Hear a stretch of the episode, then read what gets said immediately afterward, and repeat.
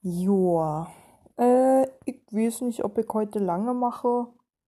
Tendenziell würde ich sagen, eher nicht. Ähm, ich habe heute eh so einen komischen Tag, an dem ich gleichzeitig gehetzt und gelangweilt bin. Und irgendwie so das Gefühl habe, dass der Tag gar nicht so richtig reicht für das, was ich mir vorgenommen habe. Ich bin heute um äh, kurz nach acht von Bauarbeiten wach geworden, von denen ich die ganze Zeit erwartet habe, dass sie dann so richtig losgehen. Das klang auch so wie irgendwelche vorbereitenden Dinge, die gemacht werden, bevor man irgendwelche schweren Maschinen einsetzt. Ich habe mir schon mal Ohrstöpsel reingetan und habe dann noch ein bisschen versucht zu schlafen. Äh, habe aber nur ein bisschen äh, extrem unerholsamen REM-Schlaf mit wahnsinnig wilden Traumsequenzen, an die ich mich aber überhaupt nicht mehr erinnere, ähm, hinbekommen. Und ähm, ich bin dann irgendwann so gegen äh, oder nach elf aufgestanden, glaube ich. Ja. Und irgendwie kam der erwartete Krach gar nicht. Das war ganz seltsam. Ich war die ganze Zeit mega angespannt. Und ich weiß nicht. Manchmal ist man ja in so einem Zustand, wo man gar nicht weiß, ist man jetzt wach oder schläft man? Wenn man irgendwie bei den, mit den Gedanken noch irgendwie in der Gegenwart ist, beziehungsweise in seiner Umgebung gerade ist, an irgendeinem Reiz festhängt. Manchmal reicht es auch schon, wenn ich irgendeinen Muskel angespannt habe, was ich tendenziell mache, sobald ich anfange, irgendwie über den Tag nachzudenken. Dann bin ich irgendwie so aufstehbereit. Wenn ich erstmal irgendwie anfange, über den, über den kommenden Tag nachzudenken, dann kann ich total vergessen, dass ich nochmal schlafen kann. Ähm, habe mich offensichtlich davon irgendwie abhalten können wahnsinnig, jetzt fallen mir irgendwie wieder so versprengte Traumbilder ein. Ah, die machen alle keinen Sinn. Ich glaube, ich habe von irgendwelchen Bullies aus meiner, äh, aus meiner Klasse geträumt und irgendwelche Fantasien gehabt, wie ich die im Nachhinein beleidigen könnte. Aber ich war halt wieder 14 oder sowas. Und, oh Gott, ich glaube, oh Gott, ja, ja, ja. Jetzt fällt es mir wieder ein. Ich habe irgendwie geträumt, dass ich aus unerfindlichen Gründen wieder zur Schule müsste. Das ist sowieso, das sind die schlimmsten Träume. Oh, ich schwöre. Ähm, das war vor allen Dingen, als ich äh, meine Ausbildung, die ja nach wenigen Monaten durch eine Kündigung beendet wurde, von Seiten meines Ausbilders, mh, hm, da habe ich ständig davon geträumt, wieder zur Schule zu gehen.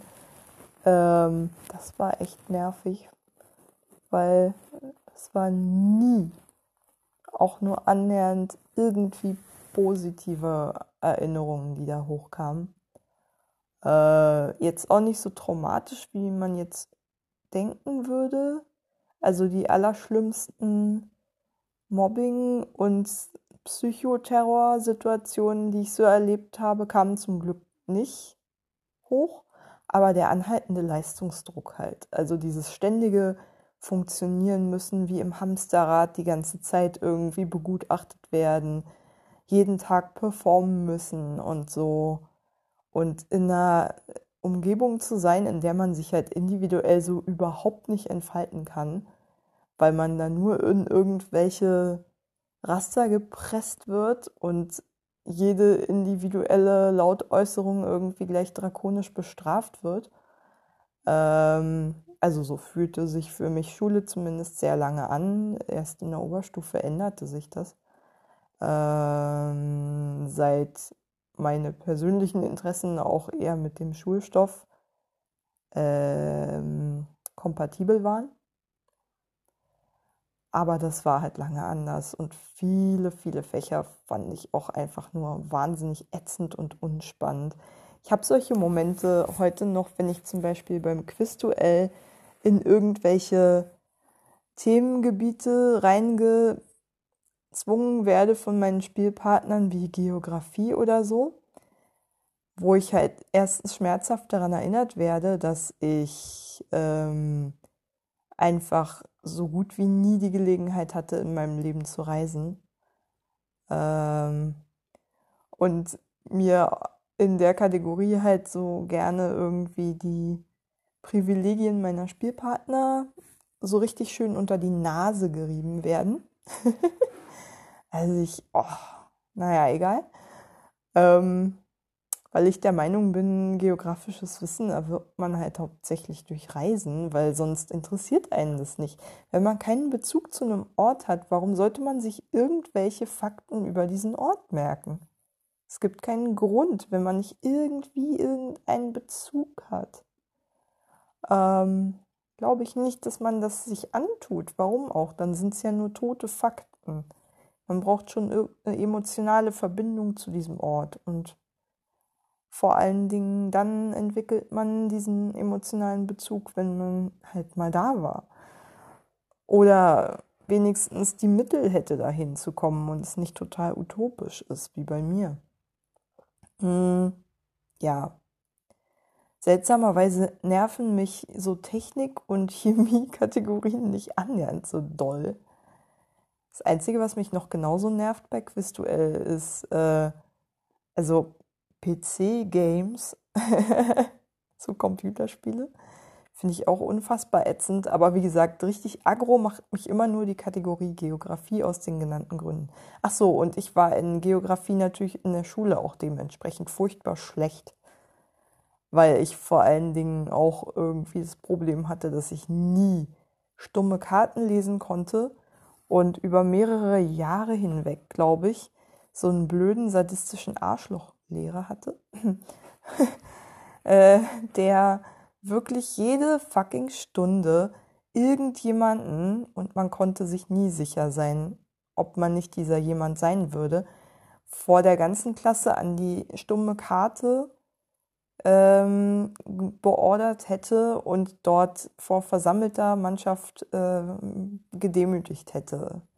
Also bei jedem Fehler, der kam, halt äh, nochmal einen blöden Spruch hinterher geschossen hat, hat und richtig schön nochmal so drauf den Finger in die Wunde gelegt hat. Ähm, nein, nochmal richtig schön draufgehalten hat, wenn man. Und das führte dazu, dass ich so richtige Blackouts hatte, wann, wenn ich an dieser stummen Karte war. Und das verfolgt mich bis heute. Also bei Geothemen, bei allen Themen, die ich theoretisch damals in Geo-Unterricht gelernt hätte, habe ich wie so einen totalen Blackout.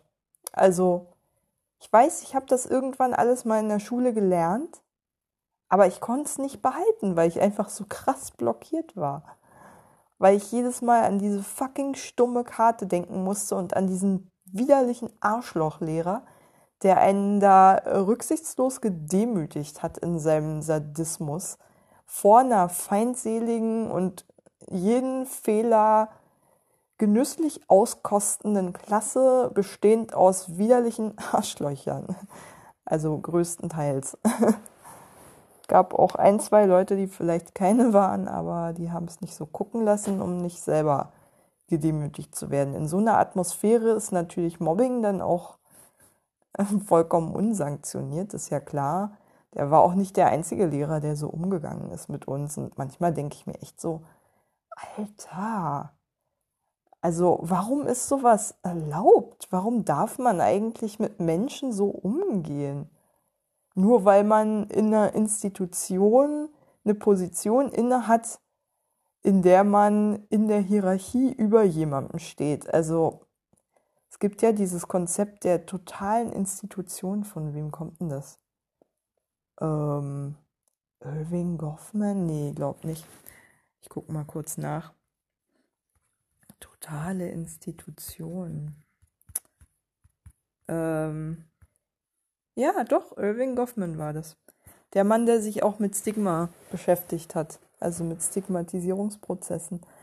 Ähm, und ich glaube, dieses Konzept besagt, dass es einfach auch in sich als demokratisch verstehenden Gesellschaften, also ich glaube, dieses Konzept kommt, äh, stammt, wurde in den 70ern entwickelt, möchte ich meinen, oder 60ern, ähm, jedenfalls so zum Aufkommen der neuen sozialen Bewegungen. Ähm, und ähm, ist aber, glaube ich, heute noch leider gültig und ähm, besagt halt, dass es, wie gesagt, auch in sich demokratisch verstehenden Gesellschaften ähm, Institutionen gibt, in denen äh, die im Prinzip nach quasi immer noch feudalistischen Regeln, wenn man so will, fun funktionieren, in denen halt die einen Befehle geben und die anderen zu gehorchen haben. Und in solchen Institutionen, wo halt die Machtverteilung einfach nochmal extrem ungleich ist, weil die einen halt über eine quasi totalitäre Macht verfügen, in denen sie die Regeln quasi im Alleingang bestimmen dürfen, während die anderen diesen Regeln total unterworfen sind, ähm, entsteht, also eigentlich ist so eine Institution ja schon im Prinzip zu strukturgeronnener Gewalt. Da fehlt dann nicht viel und es braucht eigentlich nur einen Sadisten äh, oder irgendjemanden, der Frust hat, damit ähm, es zu Opfern kommt und zu Menschenrechtsverletzungen, die eigentlich schon, wie gesagt, in der Struktur so angelegt sind, weil es meiner Meinung nach schon eine Menschenrechtsverletzung ist, äh, wenn jemand so total dem Willen einer anderen Person ausgeliefert ist und sei es im Rahmen einer Institution, ob es ein Gefängnis, eine Schule, ein, ähm, eine Kirche äh, oder keine Ahnung, das Canisius-Kolleg oder was weiß ich was ist, ist glaube ich total austauschbar, ob es ein, keine Ahnung, Trainings, äh, keine Ahnung, Sportverein ist im Leistungssport oder wo auch immer jedenfalls, äh, wie gesagt, Machtungleichverteilungen so quasi Strukturbedingungen sind für die Existenz von einer Institution, braucht man sich, glaube ich, über sowas überhaupt nicht wundern. Da ist Mobbing dann noch eine der, ich will das wirklich nicht sagen, aber einer der noch fast am wenigsten sichtbare Spuren produzierenden Gewaltakte, die dort entstehen können. Ähm, verharm, also harmlos will ich es nicht nennen, weil das ist es nicht. Es hinterlässt, glaube ich, immer Spuren manchmal über Generationen hinweg, glaube ich. Ähm, jedenfalls in meiner Familie ist es so, dass man sowas über Generationen hinweg verfolgen kann, wie solche bewussten Demütigungen im Familienkontext oder im Schulkontext oder so noch Jahrzehnte später Menschen so traumatisieren können, dass sie es an ihre Kinder weitergeben. Ähm, naja. Oh, scheiße, wie komme ich denn jetzt zu diesem Thema? Wollte ich doch gar nicht. Mist. Ach Gott. Sowas passiert mir nämlich gerne mal. es ist echt mit, mit, schöner Regelmäßigkeit auftretendes Phänomen, dass äh, einen Tag bevor ich ähm, ein Gespräch mit meiner Psychiaterin habe, die eigentlich nur eine Viertelstunde Zeit für mich hat, weil sie mir im Wesentlichen eigentlich nur meine Krankschreibungen zustellt. Und dafür muss man halt Psychiaterin sein oder Psychiater, äh, um jemanden für einen Monat krankschreiben zu dürfen. Das dürfen halt Hausärzte nicht und das ist eigentlich der einzige Grund, warum ich bei ihr bin, dass sie mich länger krankschreiben kann als mein Hausarzt. Ähm und trotzdem habe ich jeden, jedes verdammte Mal irgendwie so eine Art psychischen Zusammenbruch oder es kommen ganz viele Trauma, traumatisch mh, mm, belastende Situationen hoch. Ähm, und ich äh, habe dann manchmal richtige Zusammenbrüche gehabt vor diesen Terminen und ich frage mich warum, aber ich glaube, irgendwie ist es so eine Art Hilferuf meiner Psyche, weil da diese Erwartung ist, das ist doch eine Frau vom Fach, die muss mir doch helfen können. So. das ist echt absurd, weil wir haben ja überhaupt keine therapeutische Beziehung.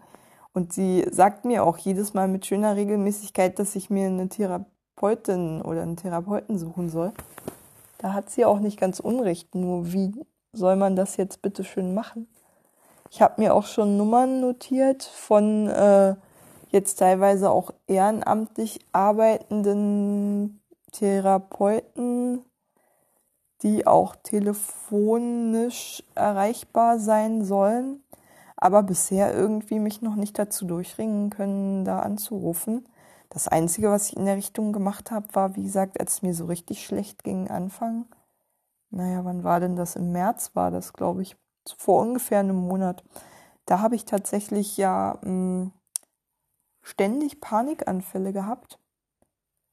Äh, ja, heute bin ich nur wirr offensichtlich und wesentlich stabiler als beim letzten Mal.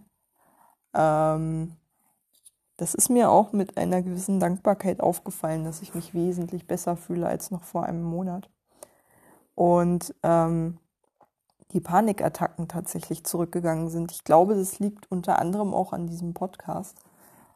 Ähm, weil ich diesen ganzen Kram, der mir jetzt gerade so durch den Kopf geht, halt einfach mal aussprechen kann. Das war ja auch die erhoffte Wirkung so. Aber wie gesagt, diese kleineren Zusammenbrüche scheinen immer noch zu kommen. Und äh, ein bisschen antizipatorische Angst habe ich auch schon davor, dass ich möglicherweise nicht schlafen kann, weil ich halt ungewohnterweise mein Handy anlassen muss, weil ich mir nicht zutraue, den Wecker anzumachen und beziehungsweise einfach keine Lust habe, den Wecker anzumachen und um 10 das Gespräch zu führen mit meiner Psychiaterin. Ähm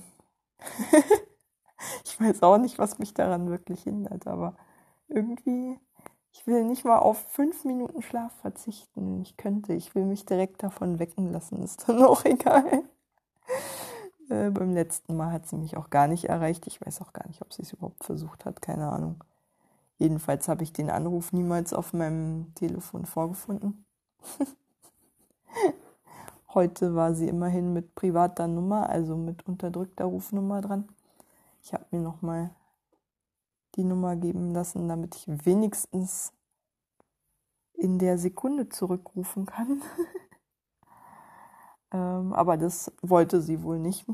ich glaube, sie ist auch nicht so scharf darauf, dieses Gespräch zu führen. Also sie strahlt auf jeden Fall aus, oh Gott, ach komm, also wenn es so wenig Aufwand wie möglich für uns beide ist, dann ist das total in Ordnung. Sie findet das Ganze genauso vain wie ich, glaube ich. Also genauso sinnlos.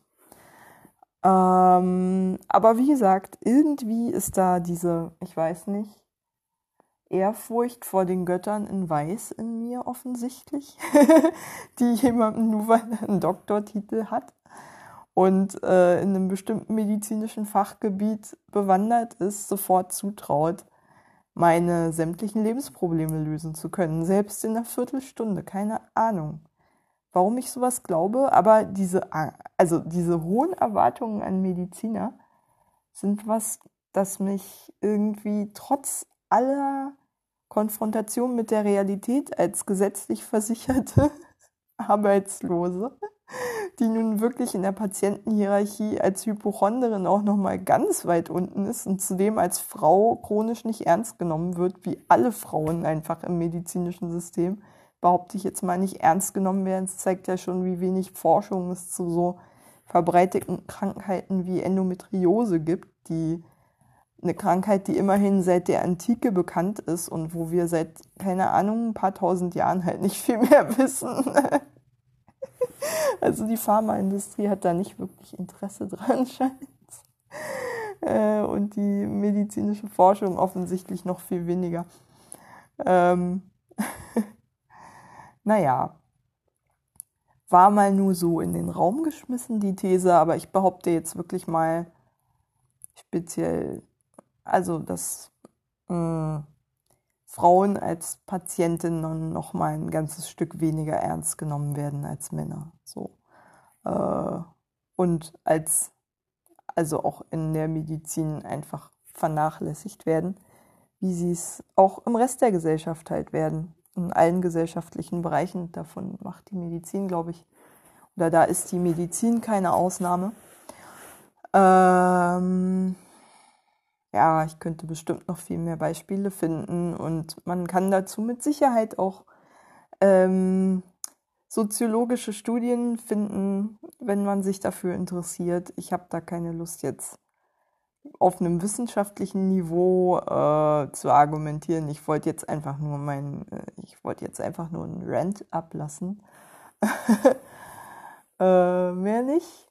Keinen wissenschaftlichen Anspruch, whatever. Ähm Und ja, was wollte ich denn überhaupt sagen? Genau, meine Ehrfurcht vor den Göttern in Weiß ist trotzdem ungebrochen, obwohl ich weiß, wie unsinnig das ist und so. Wobei ich sagen muss, ich hatte auch, also ich habe mit zwei Arten von Ärzten vor allem in meinem Leben zu tun gehabt bisher. Das waren die der größte Teil war schon eher gleichgültig gegenüber Patienten oder überarbeitet oder lieblos oder sonst wie irgendwie unpersönlich, unbemüht, zumindest mir gegenüber. So. Aber es gab auch immer Ärzte wie meinen ehemaligen Hausarzt, den ich leider verlassen musste, weil ich den Stadtteil gewechselt habe. Ähm, wo ich sehr gerne geblieben wäre, der sich echt krassen Arsch aufgerissen hat für seine Patienten, muss man einfach so sagen. Und es immer noch tut. Also Respekt vor diesem Mann. Wirklich.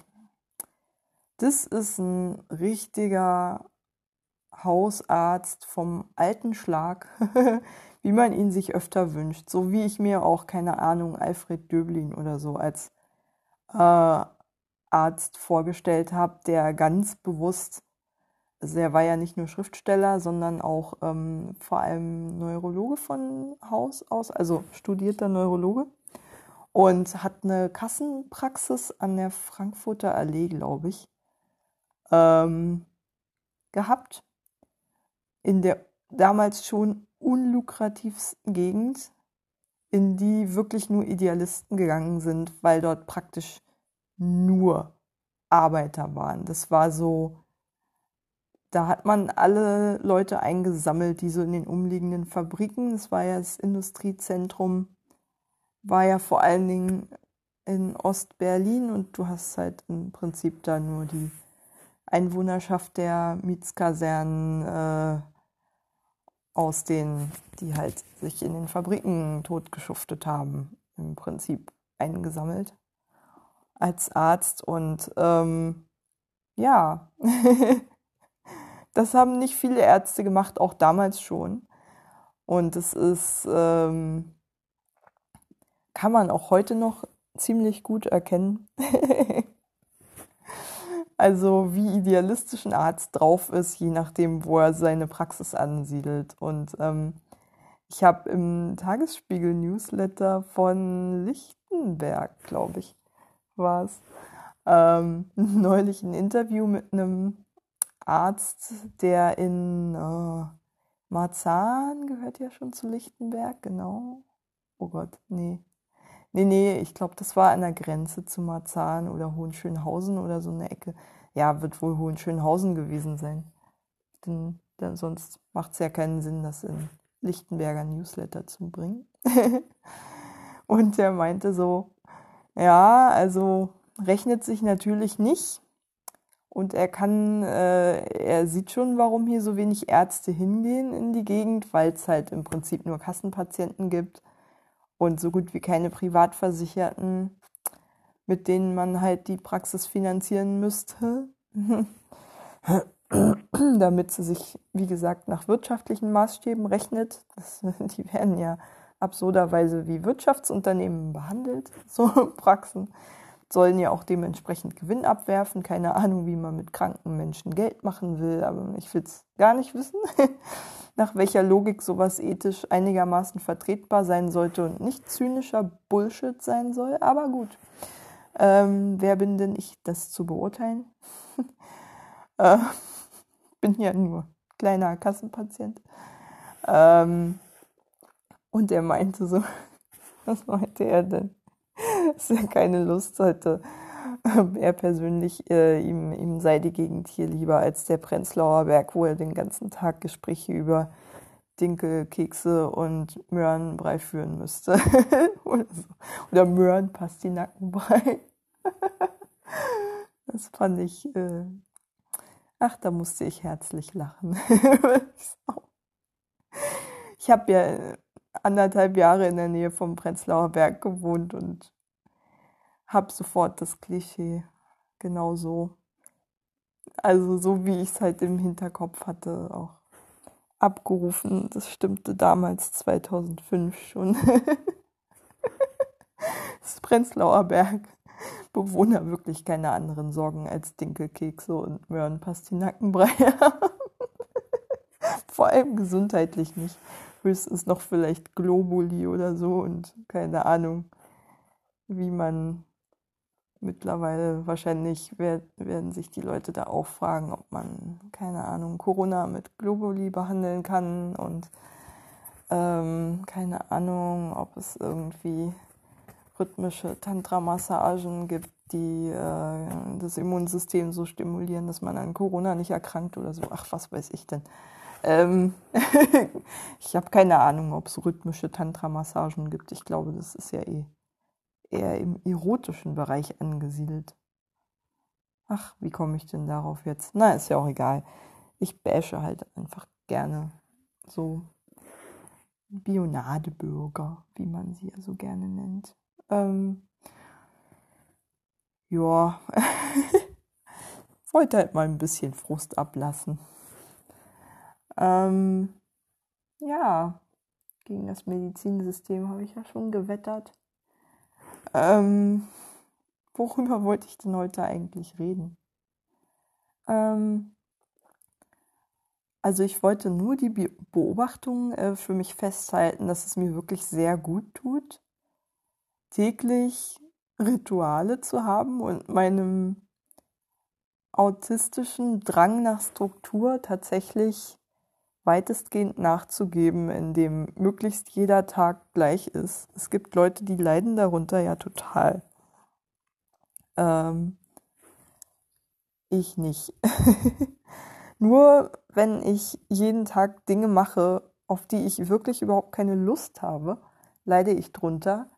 Wenn ich jeden Tag Dinge mache, auf die ich Lust habe, dann äh, genieße ich das. Und das merke ich auch nach wie vor, dass das schon dazu beigetragen hat, dass ich eben zum Beispiel weniger Panikattacken habe, dass ich mir zum Beispiel erlaube, mich eben zu einem gewissen Grad abzulenken, ohne mich dafür irgendwie zu bashen oder sowas. Das konnte ich lange nicht. Ich habe lange, also dafür gebraucht, um mir zu gestatten, in einer Krisensituation mich nicht ständig mit dieser Krisensituation innerlich auseinanderzusetzen. Und ich bin nach wie vor der Überzeugung, dass das eine der schlausten Entscheidungen war, von mir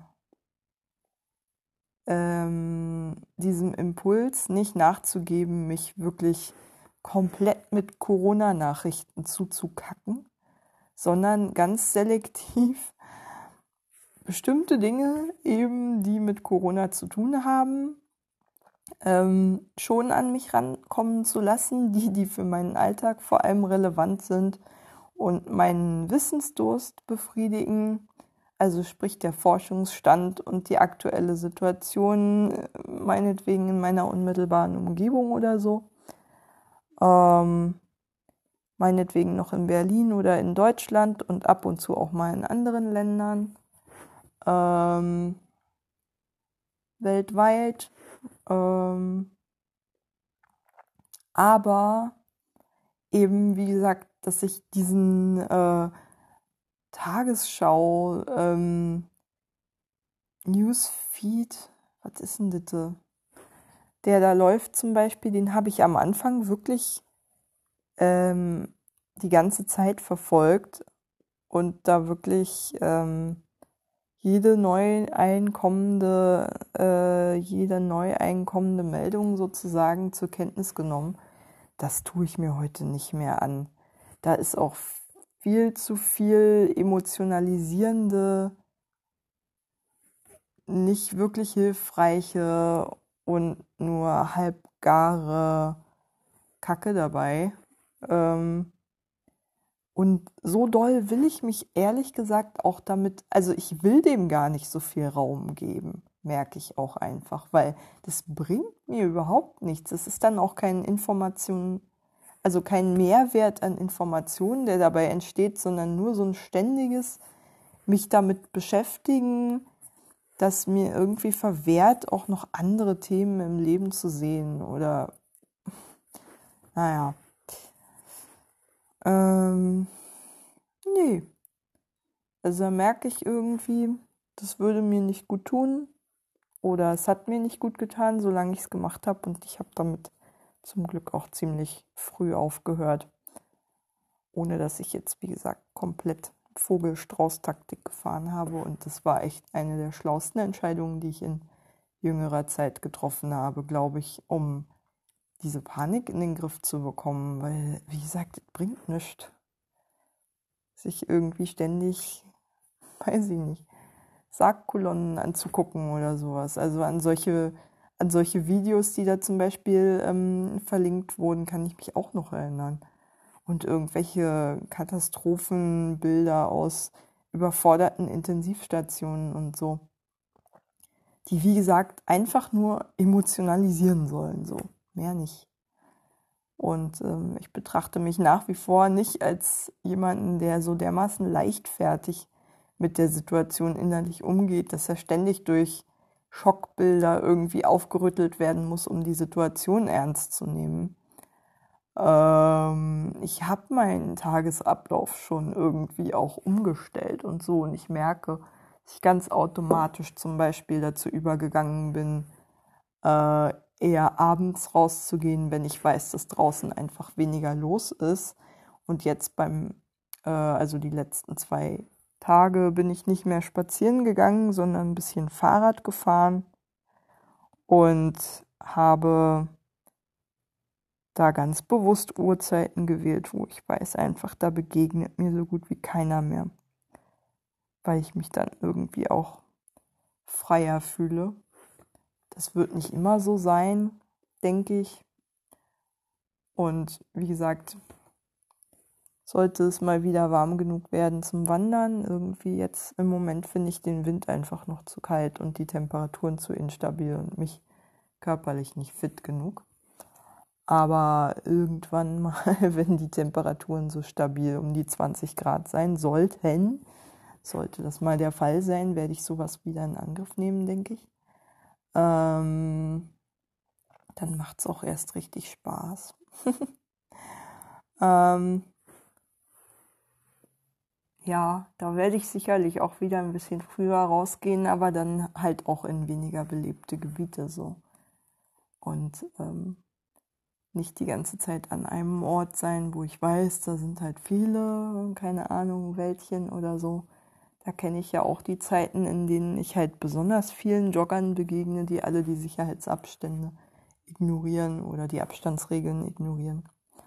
Ähm, ja, das hat mich irgendwie so genervt, deswegen bin ich jetzt, glaube ich, echt zum Fahrradfahren übergegangen. ähm, ja, aber wie gesagt, mh, mm, ja, das ist eines dieser Rituale, die ich mir zum Beispiel täglich irgendwie fast ein bisschen auferlege. Also da ist irgendwie ein bisschen Zwang dahinter.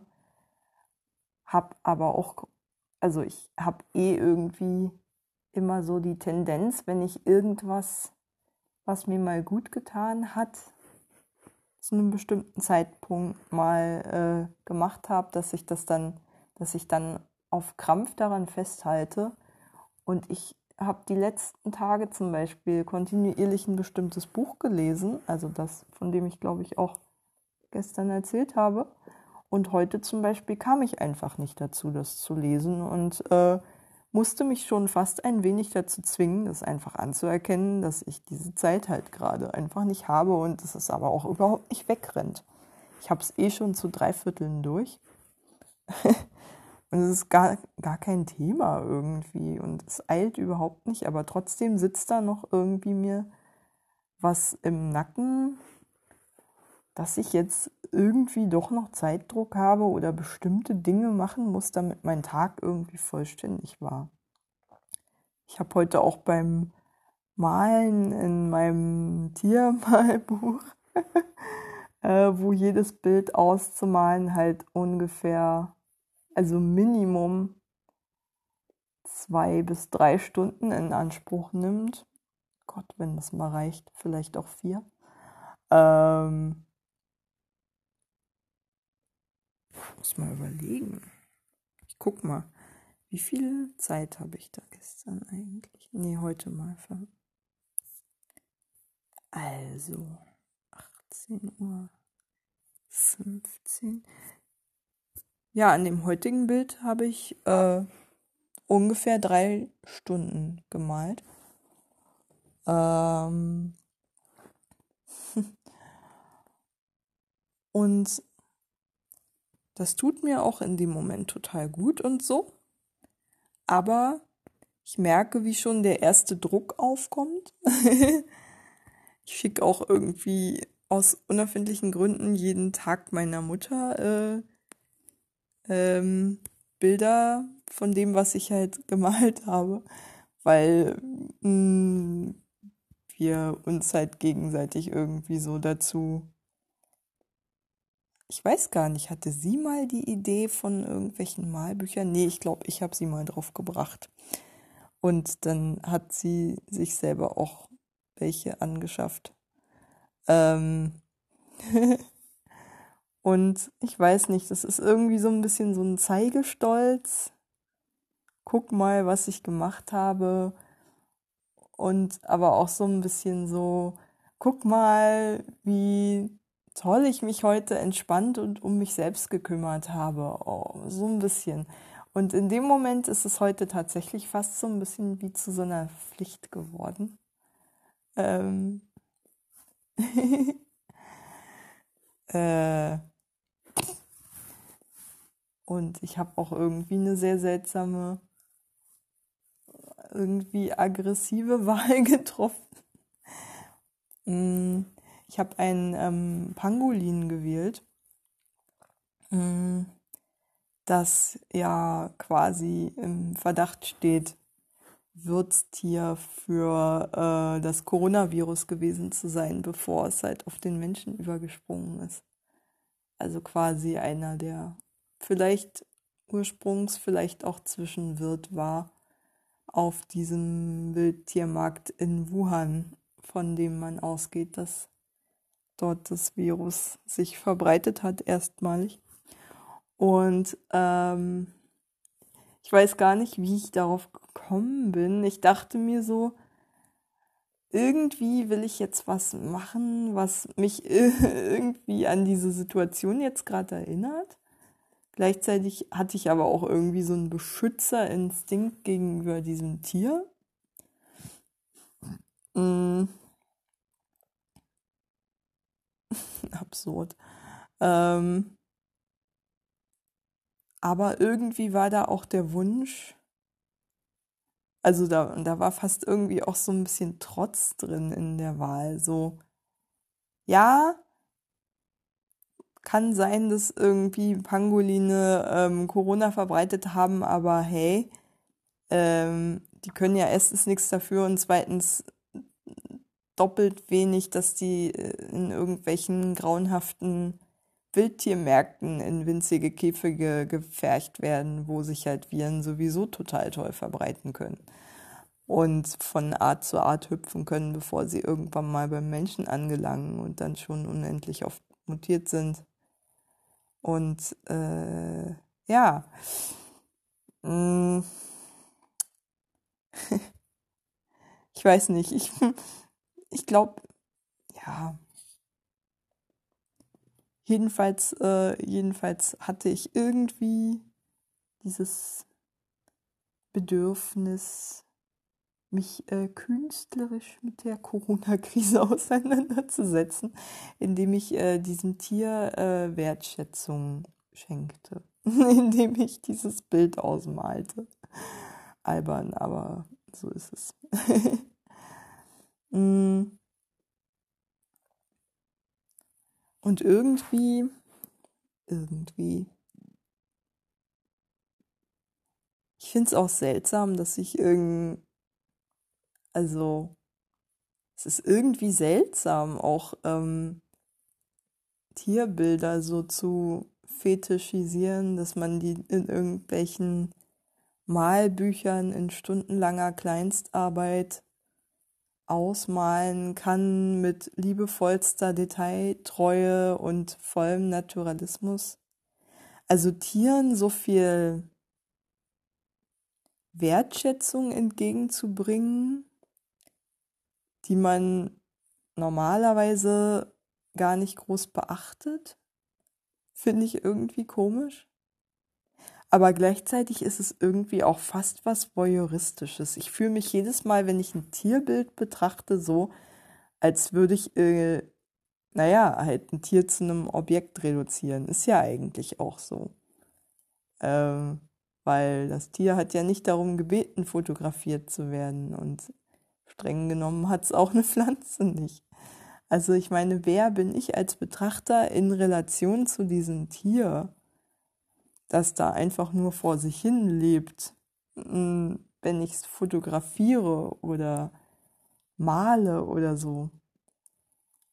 Das, ich meine, das, man dringt ja irgendwie so quasi in fremdes Leben doch irgendwie ein in dem man gar nichts zu suchen hat und mit dem man normalerweise auch überhaupt nie Berührungspunkte hätte, weil sich die Lebensräume überhaupt nicht überschneiden. Ich werde niemals da sein, wo Pangoline in Wildform leben und wüsste wahrscheinlich normalerweise gar nicht, dass äh, so eine Tiere existieren.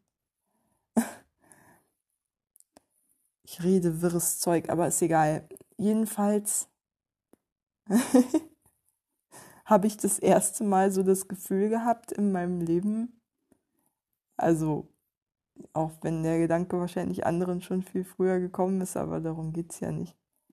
Was wir für ein seltsames Verhältnis zu Tieren haben, die einerseits ihnen einerseits Bewusstsein und äh, naja, also Bewusstsein und Gleichrangigkeit mit uns abzusprechen, aber sie gleichzeitig dann irgendwie so zu, zu fetischisieren als Ausdruck von irgendwas andersartigem, total fremdem und vielleicht stimmt es auch gar nicht mit der Andersartigkeit und vielleicht ist es ja nur so eine Behauptung, dass Menschen und Tiere, wie auch immer die Trennung genau aussehen soll, so dermaßen verschieden voneinander sind, dass sie absolut nichts miteinander gemeinsam haben. Ich halte das sowieso für eine dieser, mal wieder einen dieser Ausdrücke davon, wie binär wir halt denken, dass wir immer nur in das eine schließt das andere aus Kategorien denken können und nicht irgendwie geübt sind darin, ähm, Gemeinsamkeiten zu finden, zum Beispiel. Und Kategorien vielleicht auch mal aufzulösen, die wir gewohnt sind, binär gegeneinander zu stellen. Ähm naja. Ich phase schon wieder und es ist 0 Uhr und eigentlich wollte ich noch eine Folge Downton Abbey gucken. Ähm Habe ich noch irgendwas Spannendes zu sagen? Naja, ich habe ein bisschen Bauchweh, also nicht metaphorisch, sondern irgendwie das Gefühl, da rumort's gerade in mir und es krampft immer so ein bisschen. ich glaube, das ist nicht nur psychogen, sondern auch vom Essen. ich glaube, es waren die roten Be rote Beete im Eintopf. ähm,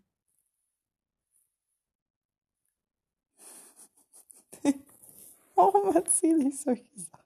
Ist ja auch egal. Ähm, ja, ein ganz authentisches Audiotagebuch ohne irgendwelche Filterfunktionen kann auch mal rote Beete und Blähungen und Koliken erwähnen, wie ich finde.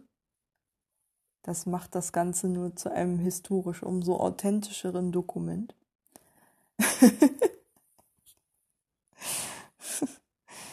Naja, egal. Also ich glaube, mir fällt jetzt wirklich nur noch Schwachsinn ein. Außer dass ich nochmal mein körperliches Befinden festhalten wollte und mir meine Angst vor meiner Psychiaterin von, von der Seele reden wollte und immerhin nochmal das Pangolin rehabilitieren wollte. Oder den Pangolin, ich weiß es gar nicht. Ähm. äh, ja wenn, also bevor ich mir Gedanken mache, wie ich diesen Schwachsinn irgendwie thematisch so abrunden kann, dass ich, dass das Ganze sowas ähnliches wie einen Sinn macht, glaube ich, werde ich einfach diese Folge beenden. Gute Nacht.